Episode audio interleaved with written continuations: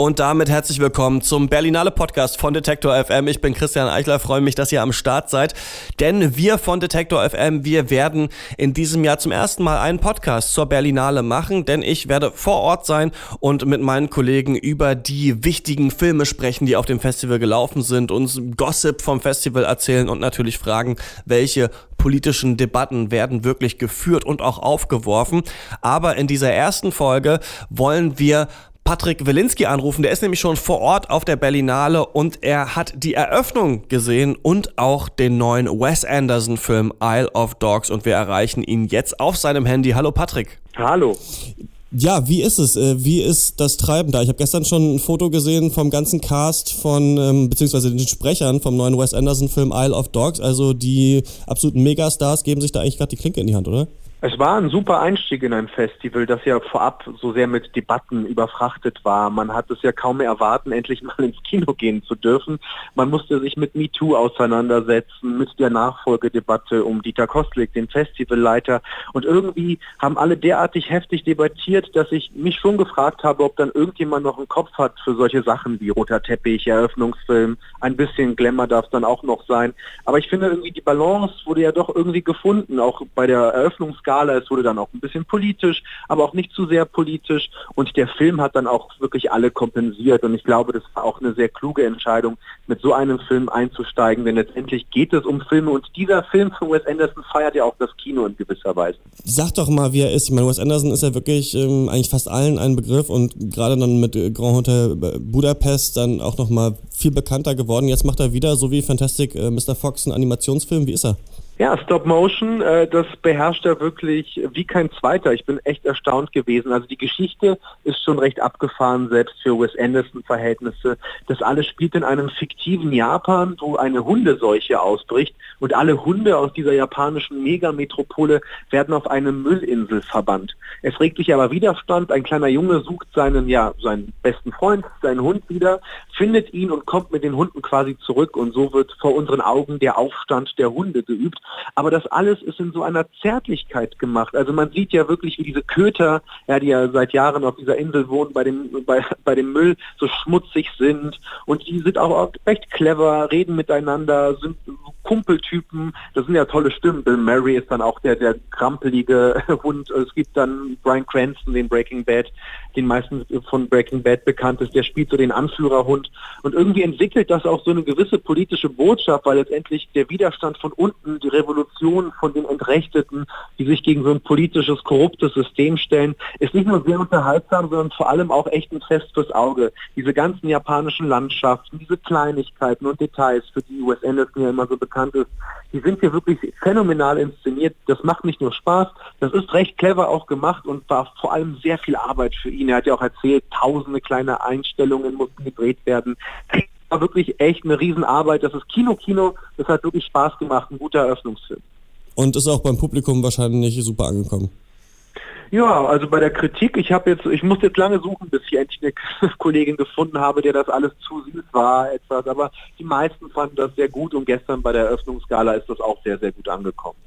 Kannst du ein bisschen was zur Gala erzählen? Wie hast du die erlebt? Ich habe die erstmal von außen erlebt, ich habe die auf einem ganz klassisch zu Hause fast schon äh, auf einem Fernseher beobachtet. Ich fand die, ja, also so wie die finale Eröffnungsgalen eigentlich immer sind, Anke Engelke führt durch den Abend, macht, sagen wir mal, 20 gute Witze und 10 nicht so gute Witze, aber das gehört einfach dazu. Ich glaube, sie improvisiert auch viel.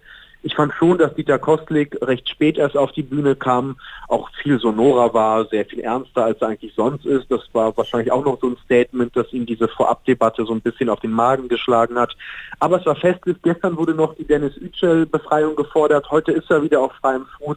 Also natürlich nicht wegen der Berlinale, aber irgendwie war man da auch noch in der Welt. Man hat die politischen Botschaften, sich gegen den sexuellen Missbrauch im Zuge von MeToo geäußert. Es hatte was. Es war wirklich eine anständige Eröffnungsgala und ich finde auch, wie gerade eben schon gesagt, dass eben auch noch ein sehr, sehr guter Film nachgezeigt worden ist. Mhm. Ähm, warum war diese Personaldebatte um Koslik im Vorfeld so wichtig? Naja, wichtig weiß ich gar nicht. Also sie war vor allem deshalb so, äh, sagen wir mal, in den Schlagzeilen so lange, weil sie mit einer sehr seltsamen Härte geführt worden ist gab ja einen Brandbrief von äh, ungefähr 79 Regisseuren, die haben sich äh, gewünscht, dass ein Nachfolger, wenn er denn gesucht wird, bitte öffentlich gesucht wird und transparent gesucht wird mit Bezugnahme zum Milieu, also zu Regisseuren, Produzenten.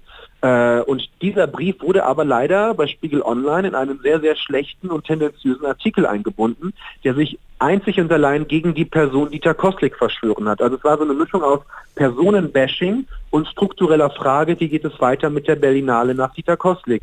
Und das war so ein Klüngel, den es bis heute ehrlich gesagt noch gilt zu entklüngeln, weshalb alle so ein bisschen schlecht dabei aussahen, ehrlich gesagt. Sowohl die Regisseure als auch die Journalisten, die sich dann auf die Seite von Spiegel Online gestellt haben, als auch Dieter Kostlik, der dann versucht hat, sich reinzuwaschen. Also es war eine sehr unschön geführte Debatte. Man hätte ehrlich gesagt viel erwachsener miteinander mal reden sollen als übereinander.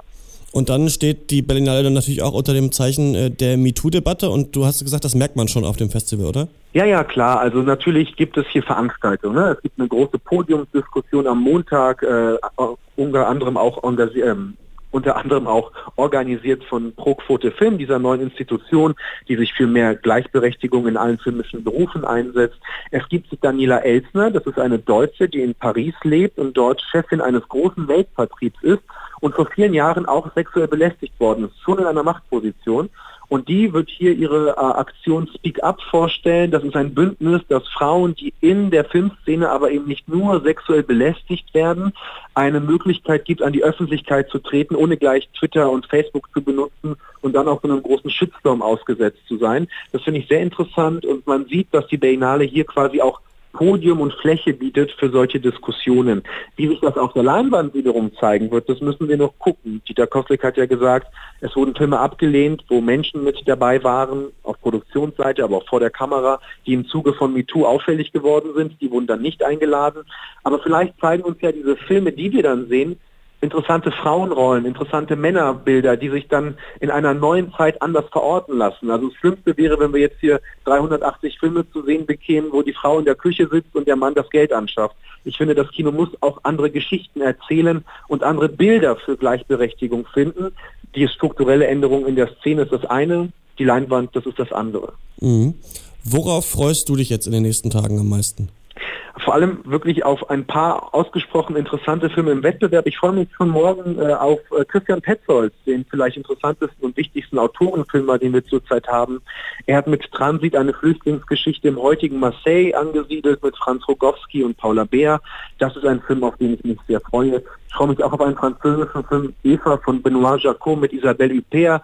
Das ist ein Remake eines Films von Joseph Lucy von 1962, wo ein Möchtegern-Schriftsteller auf eine Prostituierte trifft und in diesem Zusammentreffen wird das Ganze, ja, die Daseinsform der Liebe zwischen Mann und Frau nochmal äh, debattiert. Das ist ganz spannend. Der Film von 62 war auch sehr brisant, weil die Erotik damals noch alles gesprengt hat, was man vorher gesehen hat bin sehr gespannt, wie das jetzt zum Beispiel, was das jetzt erzählt von Männern und Frauen, wenn sie eben aufeinandertreffen. Und ich freue mich heute schon auf heute Abend auf den neuen Film der Sellner-Brüder aus den USA. Die haben mit Robert Pattinson und Mia Wasikowski einen Western gedreht, in dem die Frauen eben die harten Typen sind und die Männer die Weicheier. Also das sind so die drei Sachen, auf die ich mich am meisten freue in den nächsten Tagen. Alles klar, das klingt äh, super interessant. Äh, Patrick Wilinski ist gerade auf der Berlinale. Ähm, ich werde dann äh, morgen vorbeikommen. Vielleicht sehen wir uns ja irgendwann in der nächsten Woche. Danke, dass du äh, so kurzfristig die Zeit gefunden hast. Ja, bitte, sehr gerne. Und das war's auch schon mit der ersten kurzen Folge des Berlinale Podcasts von Detektor FM. Ich bin Christian Eichler, freue mich, dass ihr eingeschaltet habt und äh, wenn ihr den Podcast abonnieren wollt, dann könnt ihr das auf Apple Podcasts, auf Spotify und auf Deezer. Wir hören uns dann am Sonntag wieder, denn da bin ich mit meinen Kollegen auf dem Festival und wir werden die ersten Filme besprechen. Bis dann.